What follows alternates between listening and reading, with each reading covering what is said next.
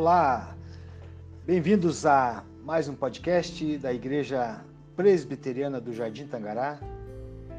E esta série Semana Santa, quando nós estamos trazendo, conversando juntos aqui sobre palavras da cruz, porque já entendemos que ao olharmos para a cruz de Cristo, na cruz há muito mais. Sim, muito mais. Aprendemos a cruz, fala a cruz, nos comunica muitas coisas. E a palavra de hoje é a realização, é, ou seja, sobre o que a cruz de Cristo nos possibilita. Sim, o que a cruz nos possibilita. Porque, queridos, a, olha só, a história registra muitos episódios em que povos são salvos de enchentes, guerras e massacres. Mas apenas a cruz de Cristo oferece autossacrifício e autossubstituição, não é? Jesus foi para a cruz intencionalmente, mesmo diante de tanta desonra e dor. Sendo Deus, poderia certamente livrar-se da cruz, mas não, não fez. Morreu a nossa morte, a fim de nos libertar do pecado e nos dar vida plena. Vida plena.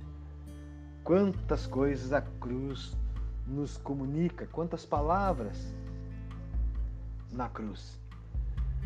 João 19, Evangelho de João 19, capítulo, os versos 17 e 18, diz assim: Tomaram eles, pois, a Jesus, e ele próprio, carregando a sua cruz, saiu para o lugar chamado Calvário, Gólgota em hebraico, onde o crucificaram.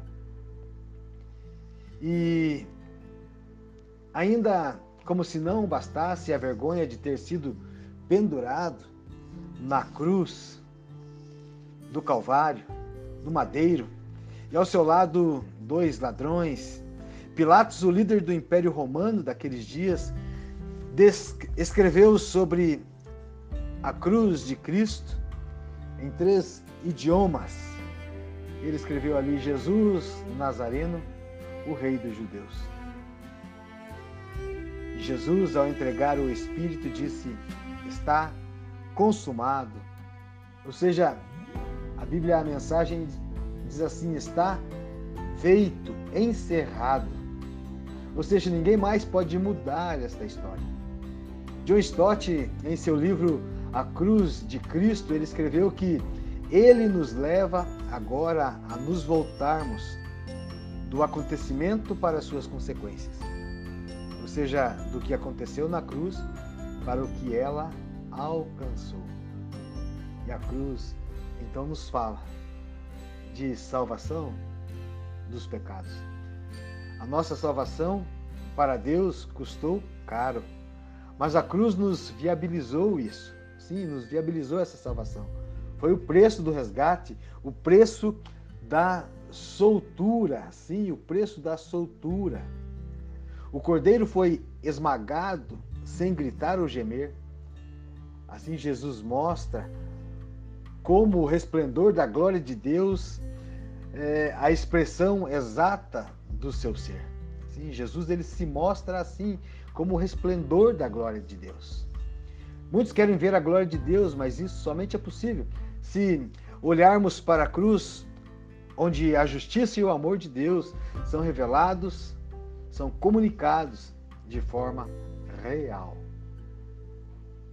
A cruz fala também, queridos amigos e ouvintes, participantes aqui do deste podcast, a cruz nos fala também de vitória.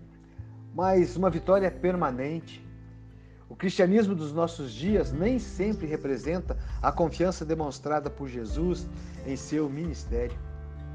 Mas ele sabia o que estava fazendo. A sua confiança no Pai e no plano eterno era inspiradora.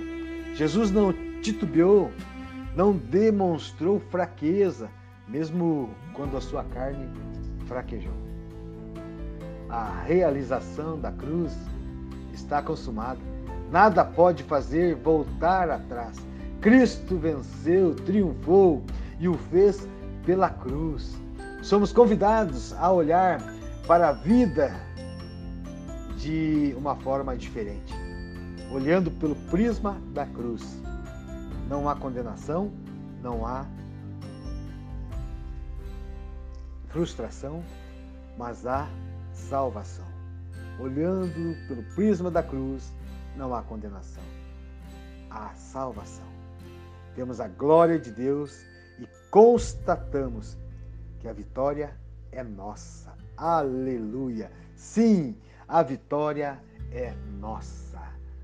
Obrigado, obrigado, Senhor, pela vitória conquistada na cruz do Calvário, em Jesus Cristo, o nosso Salvador.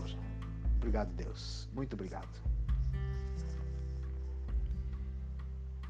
Este podcast é um oferecimento da IPBJT, Igreja Presbiteriana do Jardim Tangará, em Imbituva, Paraná, com coordenação do pastor Oscar Leiria